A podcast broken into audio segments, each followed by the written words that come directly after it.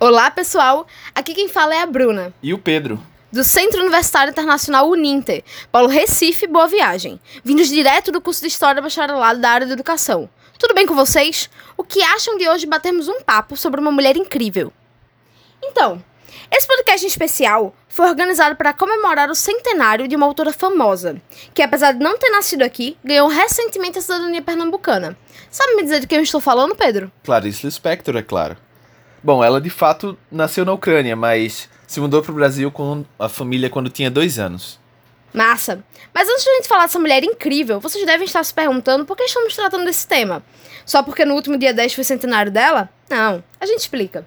Bom, na história, se quisermos ter uma visão mais ampla e completa sobre determinado período, temos que observar características que vão além do político, econômico e social. Precisamos entender sobre a cultura, a mentalidade e o cotidiano dessas pessoas. Precisamos ir além dos principais personagens históricos. Precisamos ouvir as pessoas comuns. Exato. E esse é o nosso objetivo com esse podcast. Trazer a voz dessas figuras que normalmente são deixadas de fora de manuais de história em prol de grandes acontecimentos políticos e ou sociais. Mais especificadamente, a voz de uma mulher que foi importante para a nossa história, do nosso país e da nossa cidade. Uma mulher que deu voz ao cotidiano de uma época. Bem, agora então vamos ao que interessa. Clarice Lispector. Clarice Lispector. Bom, ela foi uma escritora e jornalista brasileira que nasceu em 1920 na Ucrânia. Mudou-se para o Brasil quando tinha apenas dois anos com, sua, com seus familiares, né? Eles fugiam da guerra. Ela morou em Recife até os 14 anos e depois mudou-se para o Rio de Janeiro, onde viveu até a sua morte em 1977. 1920, você disse.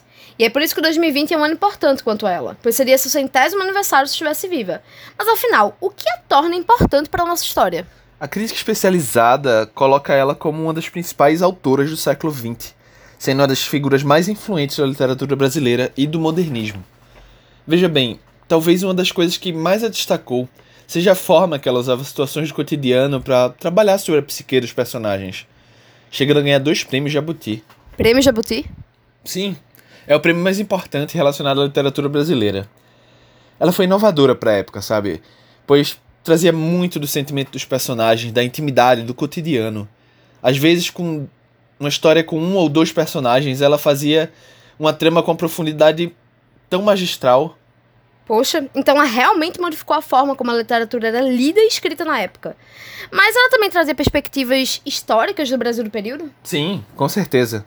E não só históricas, mas sociais e econômicas também. Ela trabalhava com o cotidiano das pessoas. E nesse cotidiano podemos ter um breve vislumbre de como era viver no Brasil do século XX. Por exemplo, em alguns livros ela trata da infância. Recife em si aparece como cenário de fundo em vários contos. Sabe me dizer alguma das principais obras dela e alguma que trata em Recife em especial? Bom, A Paixão Segundo GH, A Hora da Estrela e Água Viva são alguns dos mais famosos. Já textos que tratam em Recife, a gente tem o livro A Cidade Sitiada, os contos Restos de Carnaval, Passeio de Família, Banho de Mar e Felicidade Clandestina. Então agora a gente sabe como ela foi uma grande autora brasileira e um pouco sobre a relação dela com Recife. Mas sabe dizer se existem lugares na nossa cidade que são relacionados a ela? Claro, temos o ginásio pernambucano, que foi onde ela estudou durante a infância, mas o que me chama mais atenção é a casa onde ela cresceu, número 347, na Praça Maciel Pinheiro, na Boa Vista. Lá também se encontra uma estátua de Clarice, mas infelizmente não temos nenhum museu ou local dedicado à memória dela. A casa dela não é um centro de memória? Não, não. O sobrado se encontra abandonado e em ruínas na parte interna. Existe um projeto de revitalização onde o local passaria a ser um centro cultural, voltado para a literatura brasileira e a memória de Clarice Lispector, mas até agora não foi iniciado e, de modo geral, o projeto está parado e o local abandonado pelo governo. Nossa, é uma pena. Um local tão importante na nossa cidade e no qual a maioria de nós desconhece até mesmo a existência. Bem, então é isso, pessoal. Espero que tenham gostado dessa conversa, tanto quanto eu e o Pedro. Finalizo esse podcast com o pensamento de que deveríamos aprender mais sobre a nossa cidade e as pessoas que aqui viveram, de modo que nós possamos nos posicionar e pressionar nossos políticos a tomarem uma atitude e preservarem nossa cultura e história. Obrigado por terem ficado conosco até agora. Até a próxima. É isso. Tchau, tchau.